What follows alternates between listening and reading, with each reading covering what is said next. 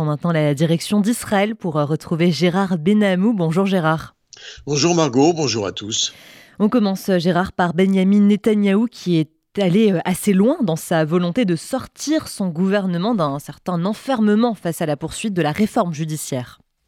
En effet, Netanyahu a tenté une main tendue à Benny Gantz hier pour l'inviter à discuter avec lui autour de la réforme. Dans un message vidéo, le Premier ministre s'est adressé au chef du camp national. La majorité du peuple attend de nous que nous fassions quelque chose dans un but commun. A lancé Netanyahu, il veut que nous parvenions à un accord, mais pour y arriver, il faut faire une chose simple, mettre de côté toutes les conditions préalables, tous les obstacles, entrer dans une pièce et discuter. C'est pourquoi j'invite dès demain votre équipe à discuter avec la nôtre. Je ne fais pas confiance à Netanyahou, a répondu Gantz dans une intervention publique hier. Il fait d'abord ce qui est bon pour lui et ensuite, après, ce qui est juste pour le pays. Certaines réalités semblent avoir invité, en effet, Netanyahou à tenter une percée, notamment la conviction que l'opposition et 35 semaines de protestation dans la rue barrent la route à sa politique concernant la réforme judiciaire. De même que la tension diplomatique prononcée avec Washington, mais surtout la perspective qui Israël, après le vote de la loi sur la clause de déraisonnabilité, puisse d'ici quelques jours faire face à une crise constitutionnelle au cas où la Haute Cour de justice devrait invalider cette loi. Par ailleurs, le Premier ministre veut absolument être reçu à la Maison-Blanche alors qu'il subit de très fortes pressions américaines pour parvenir à un accord d'une certaine forme de normalisation avec l'Arabie saoudite, ce qui serait conditionné par quelques concessions en direction des Palestiniens. Mais des éléments extrémistes au sein de son gouvernement compromettraient cette voie. Benny Gantz, hier soir, a rejeté l'idée de discussion directe avec Netanyahou pour un compromis, en tout cas tant que le gouvernement inclurait les partis extrémistes.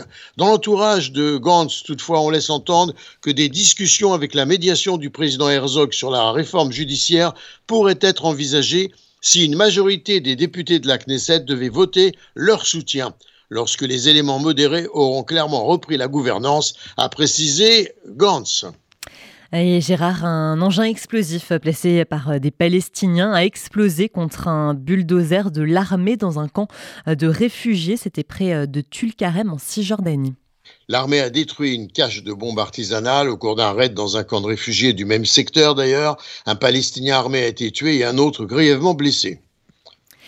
Autre sujet, Gérard, le président américain Joe Biden a décidé de nommer l'ancien secrétaire au Trésor et chef de cabinet de Barack Obama, à savoir Jacob Liu, comme prochain ambassadeur en Israël.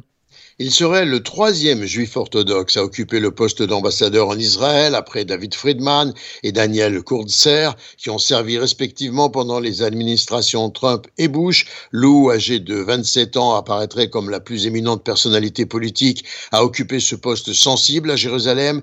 La décision de Joe Biden de nommer quelqu'un en exposant ainsi son administration à un processus de confirmation nécessaire par le Sénat autorisant donc les républicains à en faire un référendum sur la politique du président en vue d'Israël au moment où s'annonce la campagne présidentielle de 2024 démontrerait le sérieux avec lequel le président Biden consacre les relations américano-israéliennes, selon en tout cas un haut responsable américain.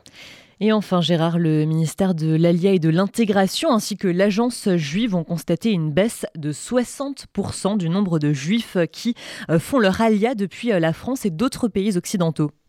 Il s'agit de la période de janvier à fin juillet de cette année en comparaison à la même période l'année dernière.